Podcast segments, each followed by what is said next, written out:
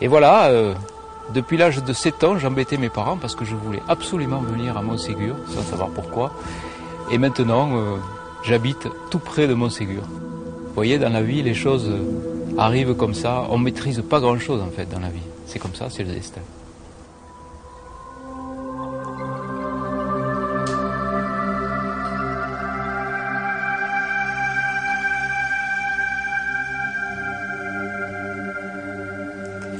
Donc je suis médecin anesthésiste réanimateur et j'ai la particularité de penser que la vie ne s'arrête pas au moment de la mort. Alors ça, ça peut sembler euh, un petit peu extraordinaire. Quand on est médecin anesthésiste, dire que la vie ne s'arrête pas au moment de la mort, c'est quelque chose d'incroyable. Et de difficile aussi à faire passer. Alors j'ai essayé de réfléchir pour euh, savoir comment je pourrais faire passer ce message à mes contemporains de la façon la plus euh, douce possible. J'ai pensé d'abord écrire des romans, ces romans médicaux euh, qui me sont presque venus comme ça, on en discutait euh, tout à l'heure en off, en écriture inspirée, pas écriture automatique, mais écriture inspirée. Et j'ai écrit des romans, Coma dépassé, Derrière la lumière et Éternelle jeunesse, qui sont des romans où euh, le personnage central, si on peut dire, c'est la NDE, la Near Death Experience, les expériences de vie après la mort. On a vraiment l'impression que les gens qui ont vécu ça, il y en a beaucoup, il y a 60 millions de personnes sur la planète qui ont vécu cette expérience formidable, 1,8 million en France, ce qui est loin d'être neutre, et on se dit que ces personnes-là, quand on les connaît, quand on les rencontre, on verra tout à l'heure, dans un instant, Jean Morzel, qui est euh, un expérienceur, lui aussi, il a vécu ça. Expérienceur, c'est un néologisme. C'est euh, Moody, le docteur Moody, Raymond Moody, qui a le premier mis en lumière ces NDE, donc c'est américain, et il dit comme ça, ce sont des expérienceurs. Et alors, donc, ER, et nous, donc, on dit les expérienceurs EUR. Et Jean Morzel est un expérienceur. Et ce sont des êtres qui sont transformés par leurs expériences. Ils sont principalement attachés aux phénomènes interhumains, aux relations humaines. Ils ne s'intéressent pas du tout aux, valeurs matérielles. Ils sont transformés par ces expériences. Et moi, j'ai trouvé ça fascinant et j'ai essayé de, communiquer ça avec le public. Alors, c'est difficile quand on est médecin parce que les médecins sont quand même assez, euh, disons, stéréotypés dans leur démarche, ils sont pragmatiques, etc. Ils ne sont pas du tout euh, branchés sur euh, tout ce qui est en dehors, appris en dehors des bancs de la faculté. On a l'impression que, à partir du moment où c'est appris en dehors des bancs de la faculté, eh bien, on a du mal quand même à expliquer cette, cette, cette logique des NDE. Donc, que dire? La dissonance cognitive de Fissinger, Fissinger, c'est un neuropsychiatre qui explique ça. Il dit à partir du moment où on a un phénomène comme ça qui arrive dans la vie, euh, qui vient bouleverser nos propres croyances, quand on a des, témoignages qui arrivent et qui bouleversent nos propres certitudes sur la vie, sur le fonctionnement, eh bien, on a tendance à rejeter ces phénomènes-là, à les mettre de côté, voire même, c'est ce qui est plus grave, à les nier. Donc, les ANDE sont véritablement victimes de cette dissonance cognitive en euh, septembre 2002, Olaf Blanc, qui lui aussi est un euh, médecin comme moi, qui est un neurochirurgien, fait une, pas une expérience, mais il travaille sur un cerveau, comme il fait d'habitude. Alors, il traite des foyers épileptogènes avec des électrodes qu'il enfonce dans le cerveau de façon très précise. Parce que le but de cette opération, c'est de détruire le moins de cerveau possible et en étant sûr de ne pas léser du tissu cérébral adjacent. Donc, il faut que la personne soit sous euh, anesthésie locale et l'aiguille, comme ça, est enfoncée progressivement. Et il arrive donc dans une zone qui s'appelle le gyrus angulaire, qui est située au niveau du lobe temporal droit, un petit peu plus bas, presque au niveau du lobe pariétal. Il arrive au niveau de cette zone, il fait passer le courant.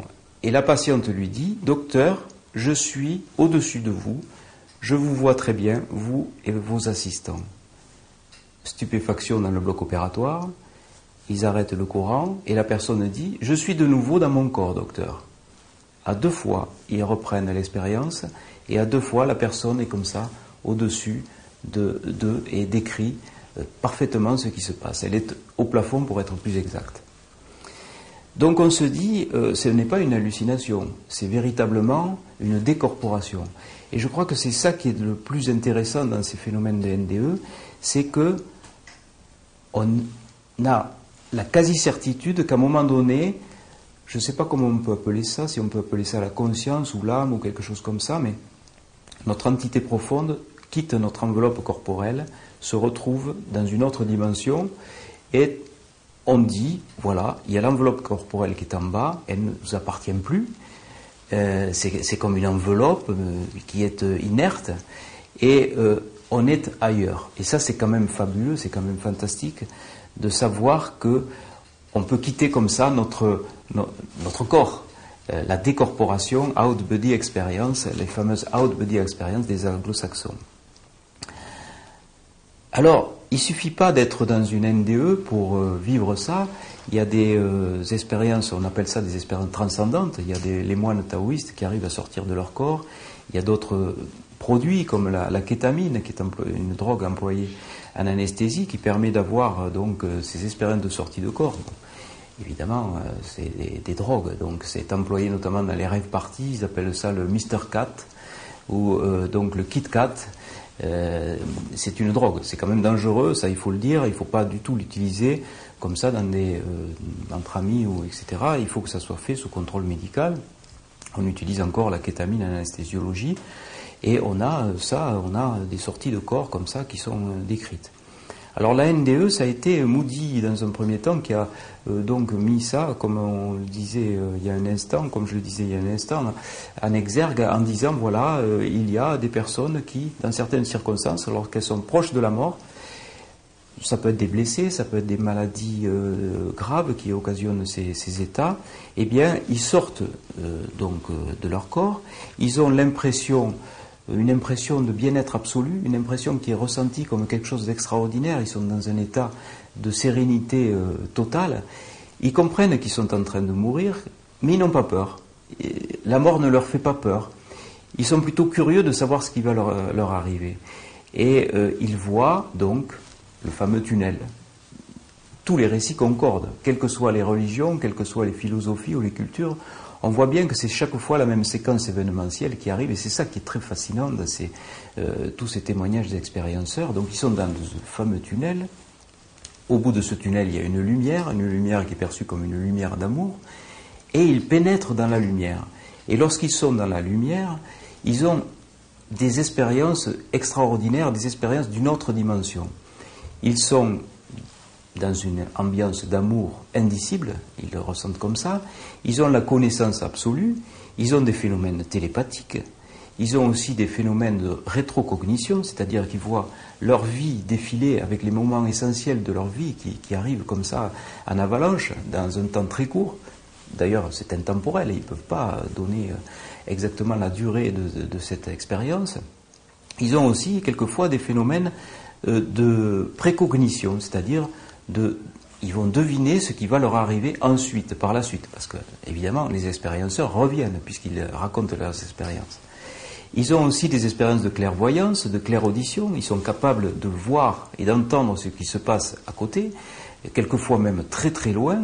J'ai eu comme ça une, patiente qui, a, euh, donc, était dans le coma et euh, qui a pu décrire ce qui se passait dans la salle d'attente alors qu'elle était dans le coma.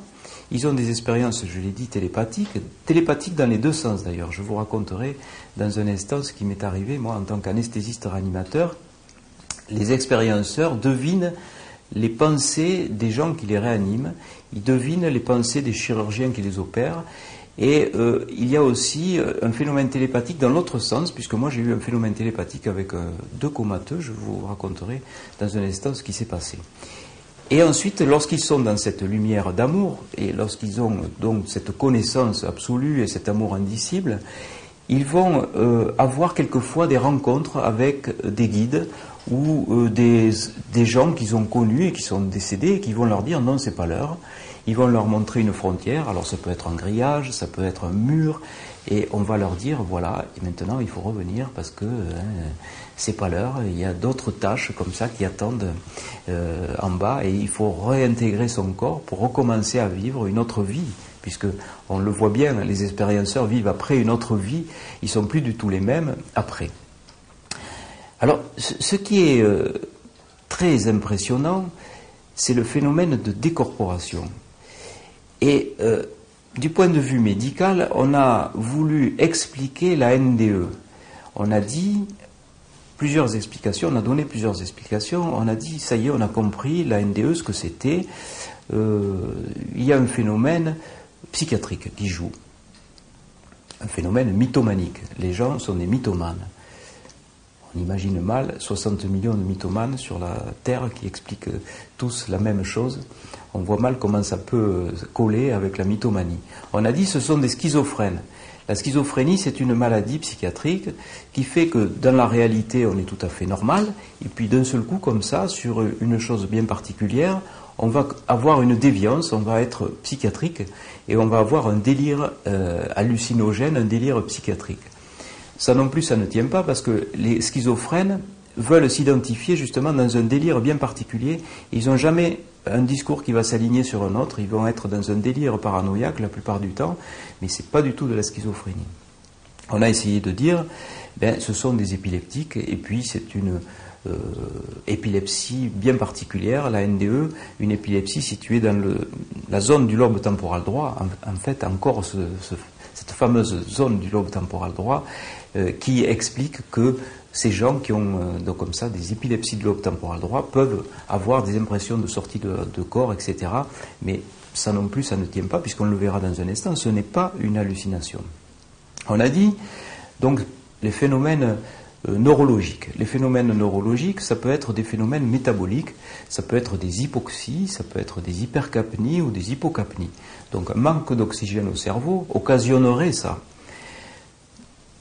Il est vrai que quand on reprend euh, l'historique euh, des NDE, on s'aperçoit que 1500 ans avant Jésus-Christ, à l'époque des pharaons, eh euh, on voulait faire traverser comme ça la, rivière des morts au pharaon qui allait suppléer le pharaon qui était décédé, et on l'enfermait dans le sarcophage avec donc la dépouille du pharaon auquel il allait succéder.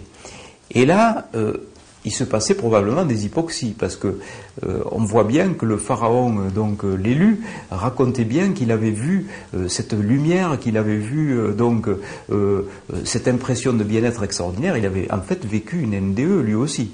Et puis cette lumière apparaît dans les livres sacrés, que ce soit la Torah, que ce soit le Coran, le Nouveau Testament. On, parle de cette fameuse lumière d'NDE. Donc on voit bien que bien avant Moody, la lumière et les NDE existaient. Cette impression de bien-être extraordinaire aussi. Donc, pour terminer avec les explications médicales des NDE, euh, l'hypoxie, l'hypercapnie, l'hypocapnie, le manque d'oxygène, l'excès de CO2, le manque euh, d'oxygène qui est souvent couplé avec l'excès de CO2, ou même l'hypocapnie. Alors, euh, ça, ce sont les gens qui hyperventilent, et on voit ça notamment chez les apnéistes, les gens qui font des concours d'apnée, comme ça, ils se mettent en hyperventilation, donc ils ont des hypocapnies, et ils ont décrit aussi des visions de tunnels et de lumière.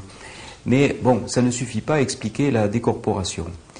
On a vu les neurotransmetteurs, les récepteurs encéphalinergiques, les récepteurs endorphiniques du cerveau, donc qui sont stimulés par l'endorphine et par la kétamine, reproduisaient aussi donc des euh, sorties de corps. Mais on a dit ce sont des hallucinations, c'est-à-dire que ce sont des gens qui pensaient sortir de leur corps mais qui ne sortaient pas. Or, on l'a vu, euh, je vous l'ai dit il y a un instant avec l'expérience d'Olaf Blanc, ce ne sont pas des impressions, ce sont véritablement des sorties de corps qui sont euh, constatées, puisque on ne peut pas euh, avoir une hallucination et expliquer comment on peut dire la vérité sur ce qui se passe aux, alentours et ce qui se passe quand on est au-dessus de son corps comme ça. Et dans un instant, vous verrez Jean Morzel, Jean Morzel, lui, a vécu une expérience extraordinaire qui vous expliquera, mais euh, je vais euh, être très très très bref puisque ça sera développé par la suite. Jean Morzel vit sa NDE, il sort de son corps, il traverse les murs du bloc opératoire et euh, il vérifie donc les alentours du bloc opératoire avec notamment un parc à vélo. Et il va, il se balade comme ça dans le bloc opératoire, il va sous la table du bloc opératoire, il voit une étiquette où il y a marqué cycle et manufactures de France, une étiquette verte avec des inscriptions blanches. Et donc ça, il l'a vu. Il l'a vu pendant sa NDE, impossible pour lui, bien sûr, de le voir pendant qu'il était euh, opéré, puisqu'il était endormi, et euh, il vérifie ensuite, lorsque donc il revient euh, à la vie, si on peut dire, oui, il revient à la vie, il devient un expérienceur, et il va vérifier la véracité de tout ça. Il va vérifier qu'il y a bien un parc à vélo, donc après le mur du bloc opératoire, il vérifie qu'il y a bien une étiquette verte avec des inscriptions blanches où il y a écrit Cycle et Manufactures de France. Donc ce n'est pas une hallucination, c'est véritablement une décorporation. Et ça, c'est quand même extraordinaire. Penser qu'il y a des décorporations qu'on peut sortir de son corps et euh, donc pour aller euh, vers ailleurs, vers un ailleurs, en tout cas qui fait plus peur quand on entend tout ça. Il y a euh, dans les phénomènes de NDE ce qu'on appelle la rétrocognition, c'est-à-dire vous avez le défilé de votre vie, ça c'est assez euh, homogène dans les discours des, expérienceurs, mais il y a aussi euh, ce qu'on appelle la précognition, et ça c'est beaucoup plus rare, on arrive à deviner ce qui va nous arriver après. Et là j'ai une anecdote intéressante euh, racontée par un médecin, par un cardiologue pour ne pas le nommer, qui veut garder l'anonymat, donc il m'a envoyé un courrier très gentil. Je faisais une, une conférence à l'amphithéâtre de médecine à Toulouse et euh, cette, cette, euh, conférence était reliée par télémédecine à d'autres hôpitaux. Donc j'avais été très gentiment invité par le professeur Samy, qui est le professeur d'anesthésie et réanimation. Et euh, on a eu des échanges comme ça, mais qui étaient furtifs. les gens sont très réservés, vous savez, quand il s'agit de parler de l'après-vie, c'est quelque chose de très mystérieux. Et là, j'ai eu une lettre d'un cardiologue qui me dit voilà ce que j'ai vécu moi. Donc euh, il était sur euh, un petit euh, bateau pneumatique, il rejoignait le bateau de ses amis, ça se passait en Corse, la mer était assez formée, et il allait atteindre le bateau de ses amis. Au moment où il, allait atteindre le bateau de ses amis, il y a une grosse vague comme ça qui le renverse. Pourtant, c'est un beau nageur. Et il a été suffoqué et il a manqué se noyer. Il a été aspiré par une spirale étincelante, il l'a décrit comme ça. Euh, au fond de cette spirale étincelante, il y avait du bleu, il y avait des couleurs magnifiques, et au fond, il y avait une lumière très vive, mais pourtant qui ne faisait pas mal, une lumière chaleureuse, qu'il a ressentie comme une lumière d'amour. Et au fond de cette lumière, il y avait un visage, un visage banal, de beauté banale, mais qui dégageait un amour extraordinaire. Et ce cardiologue, donc, revient à lui sur le pont du bateau. Il est massé par ses copains, qui étaient bons nageurs et médecins. Donc, il, euh, avait fait une NDE.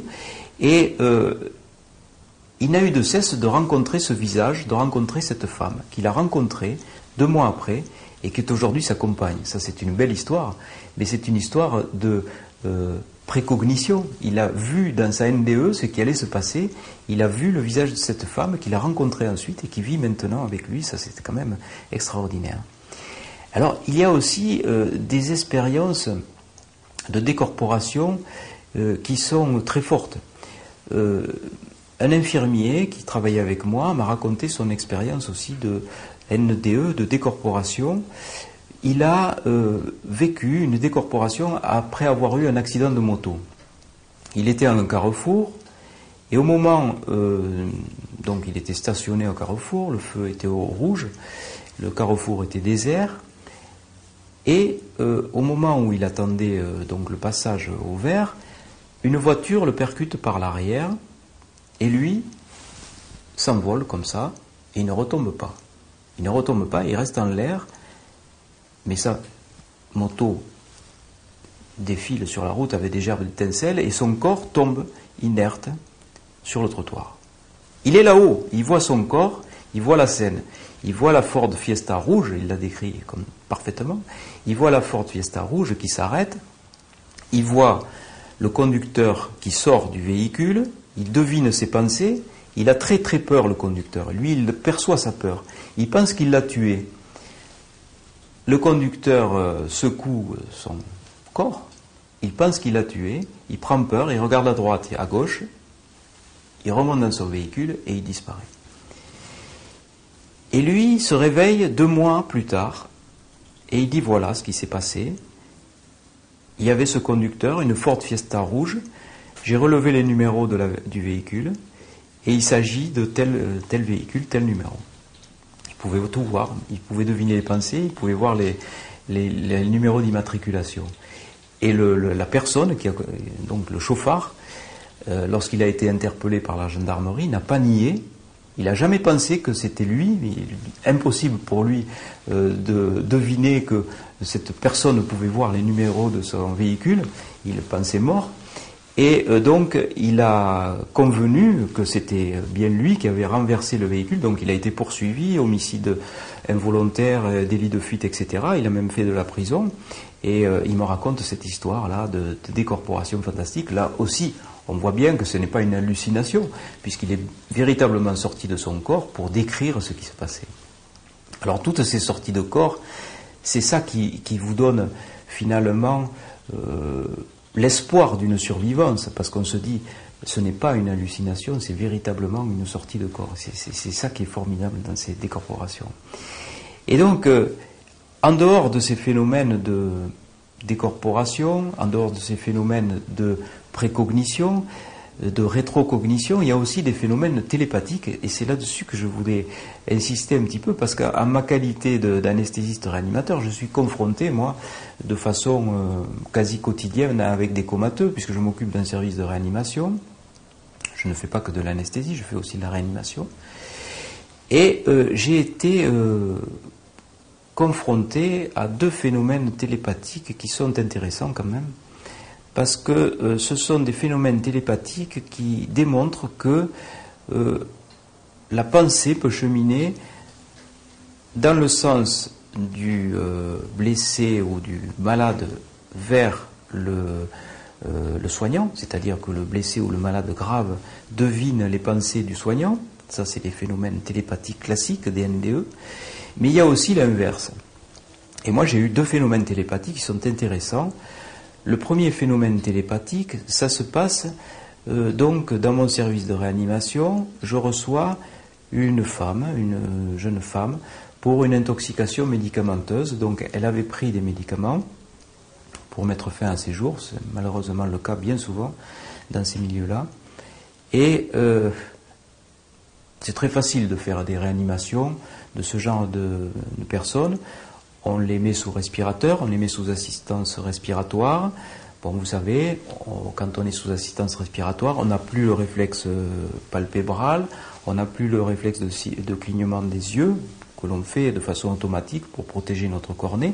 Donc, on a l'habitude de fermer comme ça les yeux avec du sparadrap pour ne pas euh, léser la conjonctive. Et cette patiente était là, donc euh, très facile pour nous de réanimer ce genre de patient. Elle avait pris des doses massives de barbiturique. Il suffit d'attendre que le produit s'élimine. Donc, euh, c'était des barbituriques en l'occurrence. Donc, ça donne des hypothermies. On réchauffe, on réanime, on met sous respirateur. Et on fait ce qu'on appelle une diurèse forcée, c'est-à-dire que l'on met une perfusion. Et dans cette perfusion passe une grosse quantité de liquide qui va laver le rein, laver l'organisme et éliminer au fur et à mesure donc les barbituriques de l'organisme euh, qui est euh, surchargé dans ce toxique-là. Et au bout d'un moment, quand les barbituriques ont fini euh, d'être éliminés, eh bien la personne se réveille, on enlève le respirateur et voilà. Et elle a une consultation avec un neuropsychiatre pour évaluer le risque de récidive et on laisse partir la personne ou on la met en traitement ou on la met en maison de soins, euh, etc. Bon. Donc le cas de figure assez facile.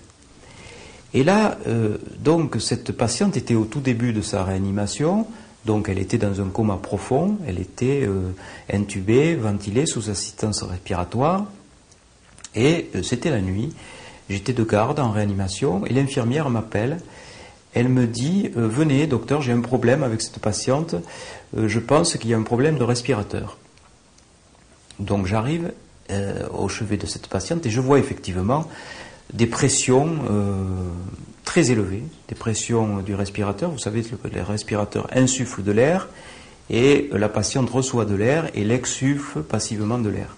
Et là, ce phénomène-là ne se faisait plus.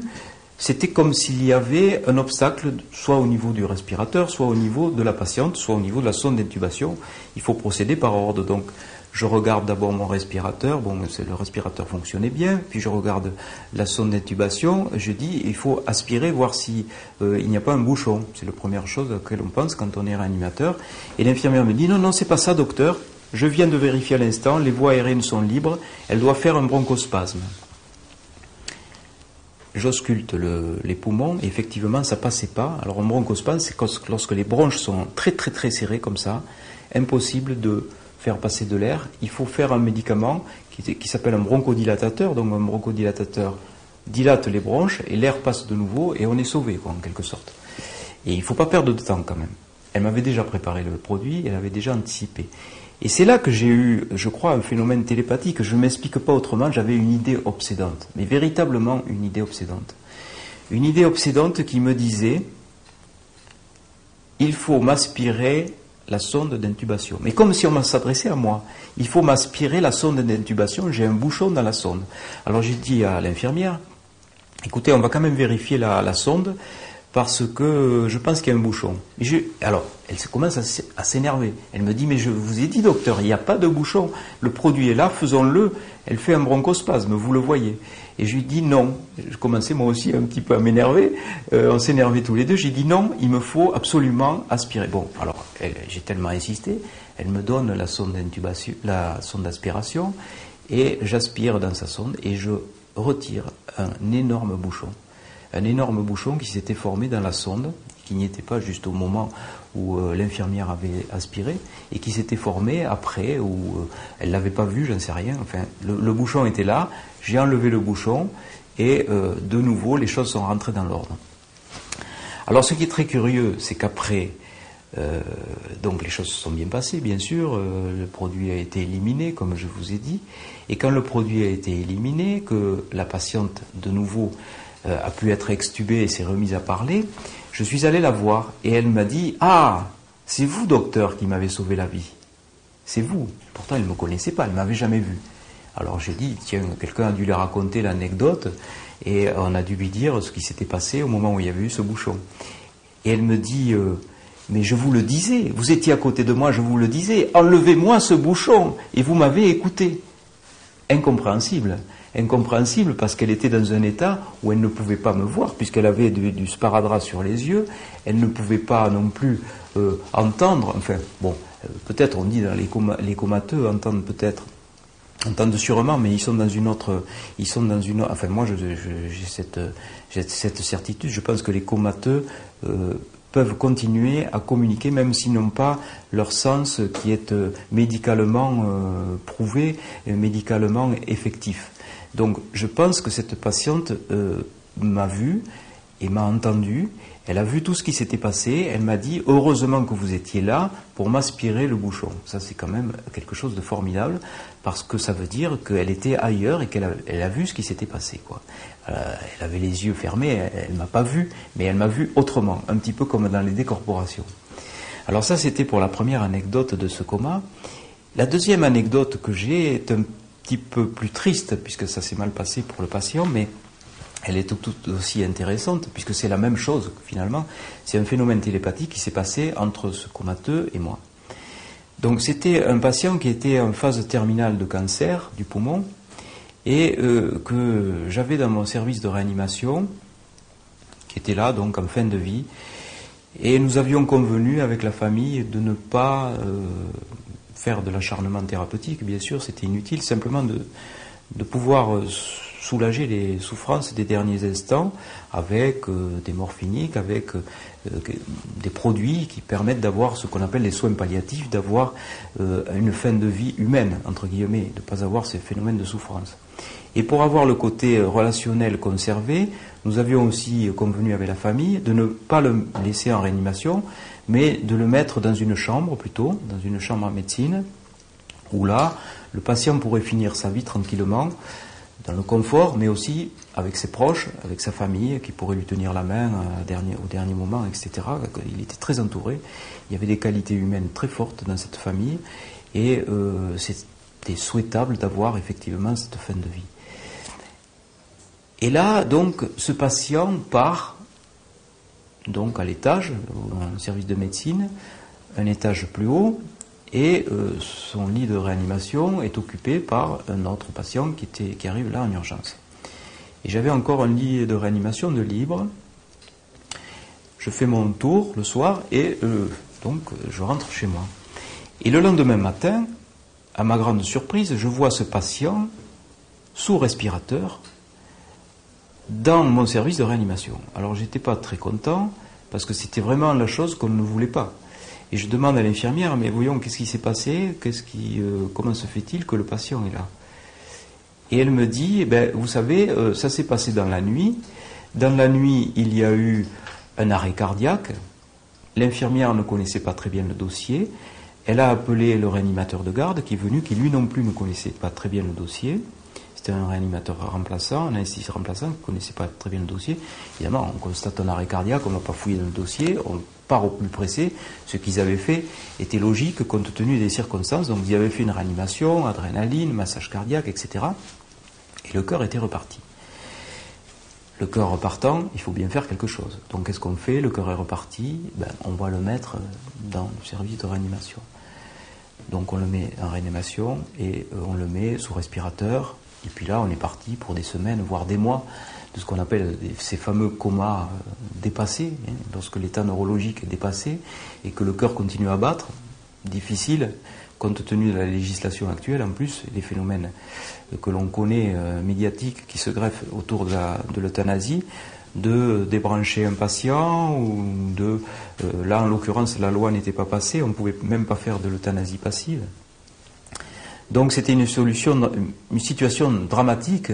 C'était la solution euh, qui avait été prise en urgence, c'était la solution qui était logique, mais on se retrouvait dans une situation qui était difficile humainement. Et donc je vais voir ce patient pour voir dans quel état il était, dans quel état neurologique il était. Il était dans l'état neurologique le pire. Il était en midriase bilatérale, ce qui veut dire donc que la pupille est dilatée. À réactif, vous éclairez la pupille et elle se resserre plus, ça veut dire que le cerveau est définitivement lésé. Et c'est à ce moment-là que j'ai eu encore cette expérience télépathique, enfin je ne sais pas comment l'appeler, mais j'avais, j'ai pas entendu des voix, j'ai pas, mais j'avais une idée obsédante, une idée obsédante qui me disait regarde dans mon portefeuille, comme si le patient s'adressait à moi et qu'il me disait regarde dans mon portefeuille. Alors ça, euh, j'étais très gêné, mais j'étais bloqué, je ne pouvais pas faire autre chose que demander son portefeuille. Alors je sors du, box de ce patient, je vais voir la surveillante, puis j'avais quand même du mal à lui demander le portefeuille de ce patient. Je dis, qu'est-ce qu'elle va penser de moi si je demande le portefeuille? Donc je dis, euh, est-ce qu'on a les affaires de ce patient?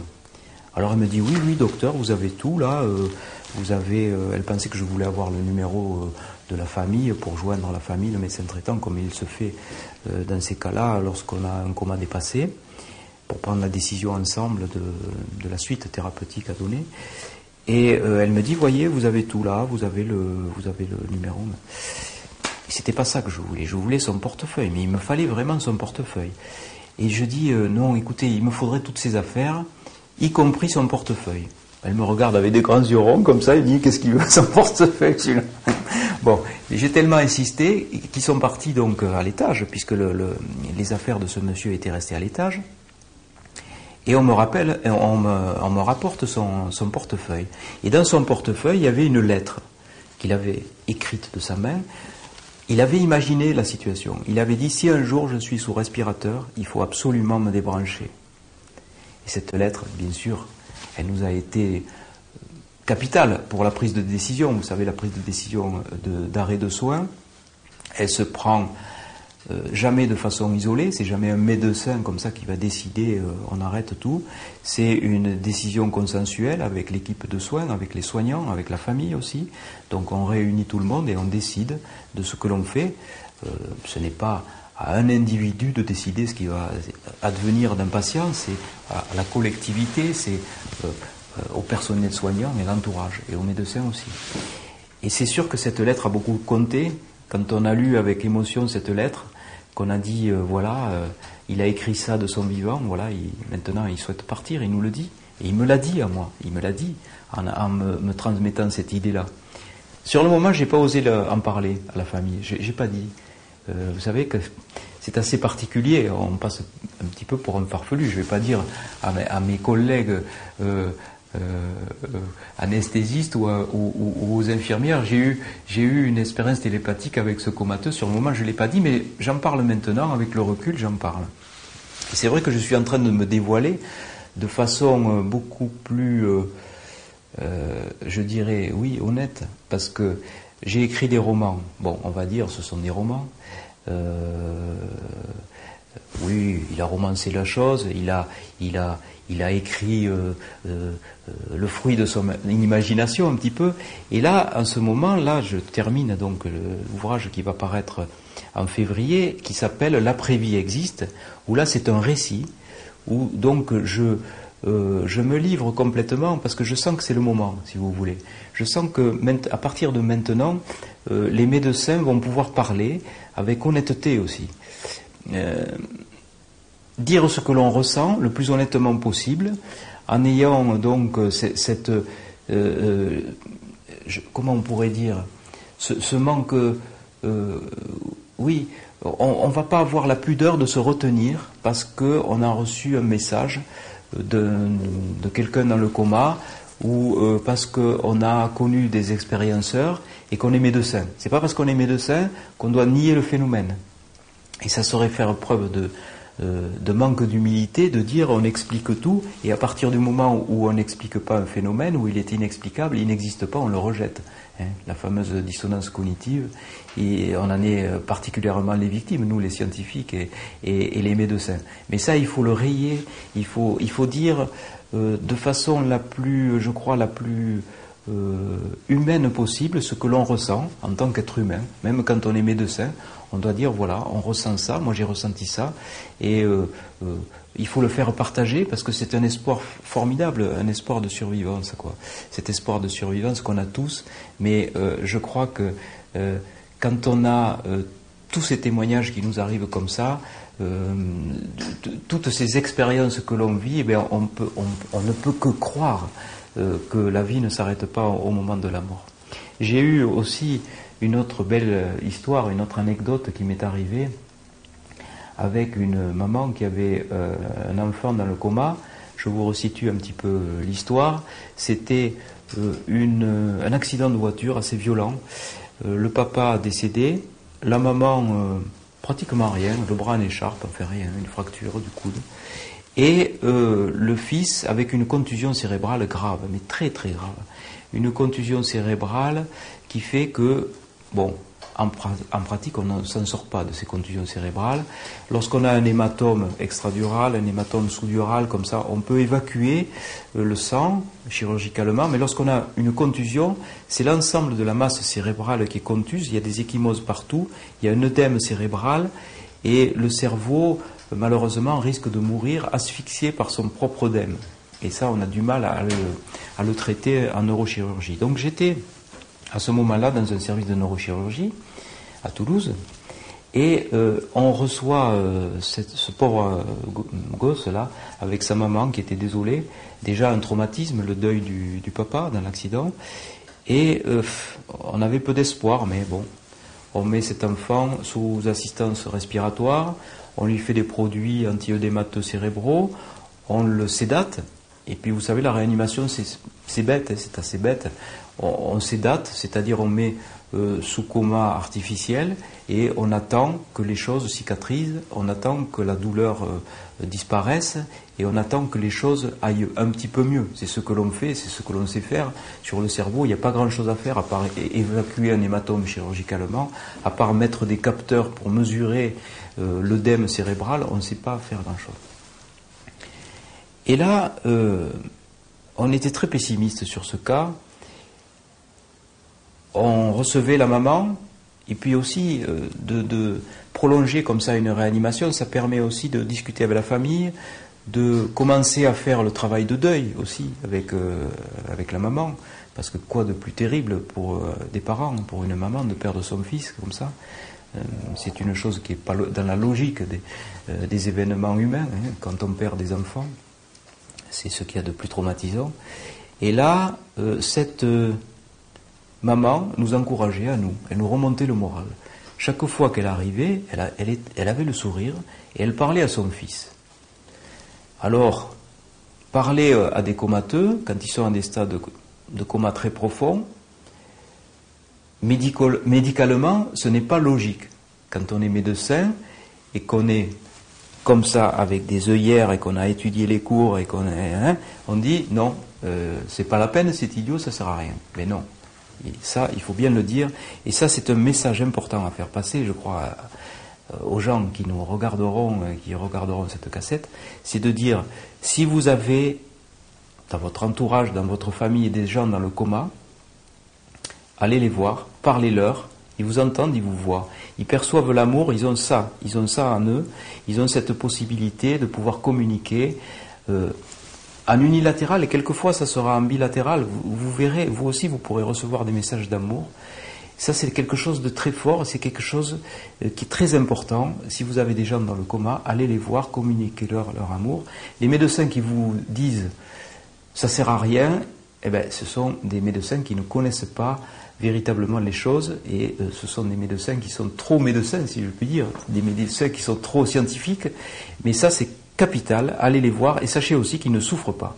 Parce que quand on est dans ces moments euh, de coma, c'est comme dans les NDE, tous ceux qui sont revenus de ces moments de coma ont dit c'était formidable. On était dans une autre dimension, on était ailleurs, on était euh, très très très bien, on avait même des difficultés à revenir.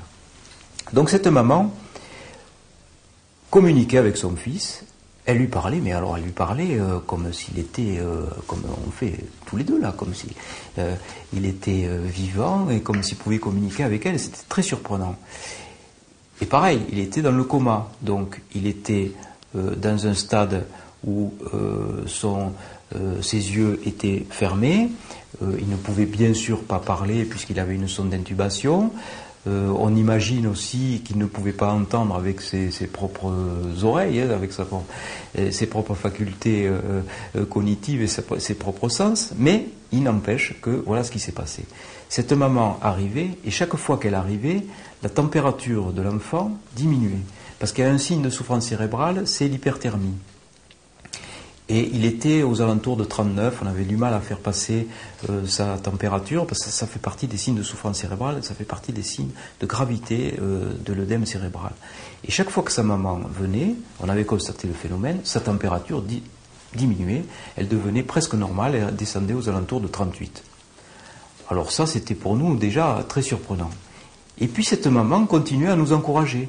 Elle nous disait, mais ne vous inquiétez pas, il va s'en sortir. Elle nous encourageait à nous. Alors ça, c'était quand même fabuleux. Et nous, au contraire, on était en train de lui préparer le deuil. Quoi. On lui disait, vous savez, c'est très grave, c'est très difficile de savoir s'il va s'en sortir. Et puis, à notre avis, quoi, euh, les chances de s'en sortir sont très minces. On commençait à la préparer doucement. Et elle, elle avait toujours le sourire, elle venait, elle lui parlait.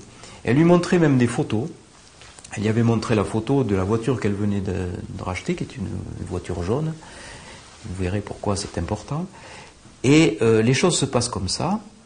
Et puis les semaines se passent et la santé de l'enfant s'améliore. Alors ça, c'était déjà surprenant pour nous.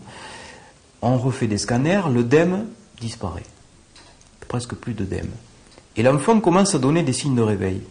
À tel point qu'on envisage même d'enlever la sonde d'intubation et euh, de le remettre donc euh, sous autonomie, euh, sous sa propre autonomie respiratoire.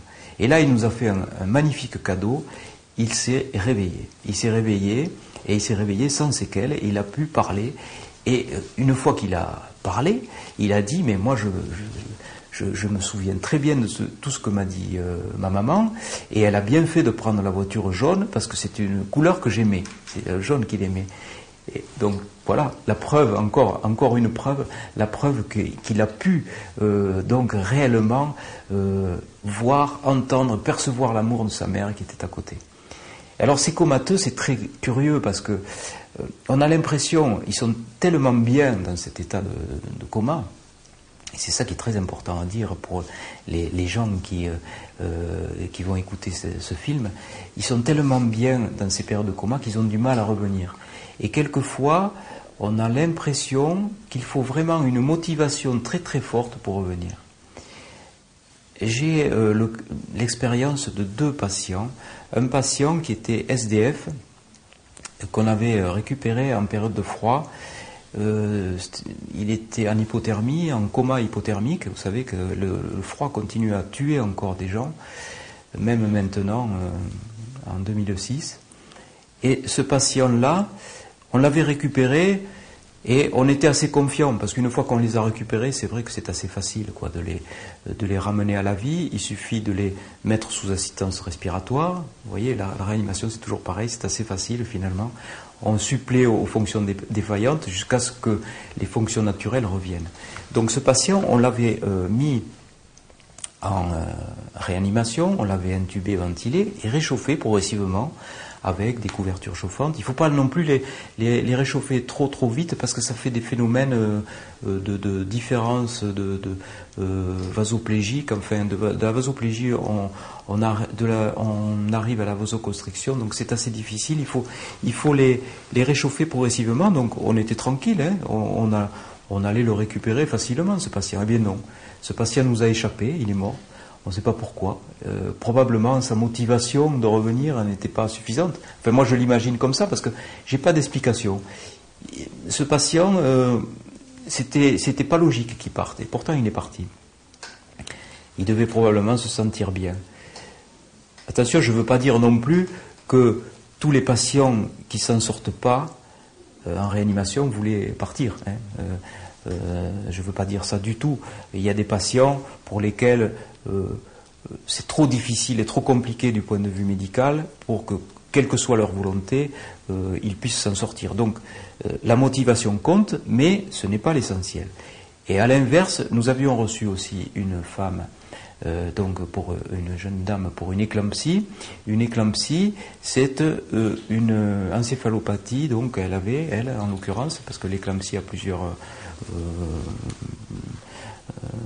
plusieurs visages au niveau médical. Là, c'était euh, une souffrance cérébrale. Elle avait une souffrance cérébrale et euh, cette souffrance cérébrale lui avait occasionné un œdème qui était très important et on l'avait mis sous assistance respiratoire. Et là, on était vraiment très très mal, on était très pessimiste en ce qui se concerne son, évolution et on avait dit euh, à l'entourage que ça se passerait mal. Vous voyez, on se trompe souvent les médecins. Hein. Euh, en l'occurrence son mari, on, l'a préparé quoi, au deuil. Et là, contre toute attente, cette patiente s'est sortie de son coma, ça s'est très très bien passé pour elle, elle est sortie sans séquelles.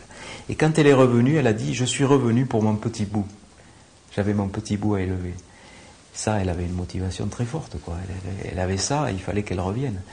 Mais encore une fois, bon, la motivation ne suffit pas. Euh, c'est pas toujours ça qui compte, hein, malheureusement. Dans tous ces comas, euh, ça compte, mais ce n'est pas l'essentiel. Et Dominique Bromberger aussi a, vécu un, coma et euh, il a raconté donc euh, ce qui se passait dans ce coma. Philippe Labro a aussi écrit un livre là-dessus, il a traversé.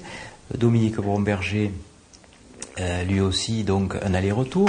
Il a vécu son coma, il a eu euh, euh, un accident de scooter. Son accident de scooter, il a vécu une véritable NDE. Alors c'est très curieux parce que lui ne veut pas parler de NDE. Il dit non, j'ai pas vécu une NDE, j'ai pas vu de tunnel, j'ai pas vu tout ça. On faisait une conférence ensemble, je lui dis oui, vous dites vous n'avez pas vu de tunnel, mais quand même, vous étiez dans une salle de cinéma obscure qui s'enfonçait comme ça tout droit vers le bas, et au fond, il y avait un écran luminescent. Ça ressemble beaucoup à un tunnel, ça, quand même. Alors, il n'en veut pas le dire. Il faut dire aussi qu'il s'est un petit peu fait descendre euh, euh, dans une émission de Fogiel où euh, il a raconté très honnêtement comme dans son livre d'ailleurs, son livre que je recommande parce que c'est vraiment un témoignage très important. Et on voit bien que c'est pas bon, c'est pas Paco Rabanne, hein, euh, euh, Dominique Bomberger, c'est quelqu'un de très carré, quoi. Hein. C'est très bien que ça lui soit arrivé à lui parce que euh, son témoignage n'en aura plus que plus de valeur. Et lui, il raconte très très bien ça. Il était donc, bon, peu importe, il dit un écran luminescent. Bon, il était dans un tunnel. Il a perçu cette lumière d'amour, il a été guidé aussi euh, par euh, des anges, euh, il était sur le, on en parlait il y a un instant, en off, le chemin de Compostelle, il, a revu tout un tas d'éléments forts de sa vie, il a été jugé sur les événements forts de sa vie, et il raconte ça très honnêtement, encore une fois, dans son livre, dans l'émission de Fogiel, il le raconte, mais il s'est fait moquer de lui, le pauvre parce que euh, euh, c'est vrai que euh, c'était facile, quoi. Hein. on voit un, journaliste très cartésien comme ça, qui arrive et qu'il est arrivé cette expérience, il arrive sur un plateau télé et puis il explique ça. on lui a dit mais ça va monsieur Bomberger vous avez eu un choc non? Enfin on s'est moqué de lui quoi et, et ça c'est pas bien quand même c'est pas bien parce que je crois qu'à partir du moment où les gens resteront le plus honnêtes possible avec ce qu'ils ont vécu, ce qu'ils ont vu, et qui n'auront plus ces peurs. Finalement, c'est ces peurs-là qui nous paralysent à tous, ces peurs de parler, ces peurs de témoigner. Eh bien, quand on aura ça, cette peur qui nous paralysera, on n'avancera pas. Et je crois que, quelles que soient nos approches, que ce soit des approches euh, culturelles, religieuses, que ce soit des approches culturelles, scientifiques, médicales, pour moi, que ce soit des approches même ésotériques, on voit bien que on se réunit tous devant cette euh, pensée formidable qui est l'espoir de la survivance, et ça c'est fabuleux. Et ça, tant que l'on pourra parler et dire oui, euh, il y a une vie après la mort, et on se rejoint tous après s'être combattus et s'être même détruits pendant des millénaires autour de ce même combat, finalement, ça c'est formidable, et ça j'espère que tous ceux qui entendront cette cassette pourront partager euh, ce fabuleux espoir. Voilà, je crois que nous avons passé un excellent moment ensemble. Il y a même eu un petit oiseau là, peut-être euh, euh, c'est un signe, un cadeau encore, parce que vous savez que les oiseaux sont des signes célestes comme ça, euh, qui arrivent quand quelque chose se passe. Et moi j'ai remarqué ça, chaque fois qu'il y avait quelque chose de fort dans ma vie, il y avait un petit oiseau. Et on a entendu un petit oiseau, et on l'entend encore, vous voyez? Il est sur le toit. C'est un beau cadeau ça.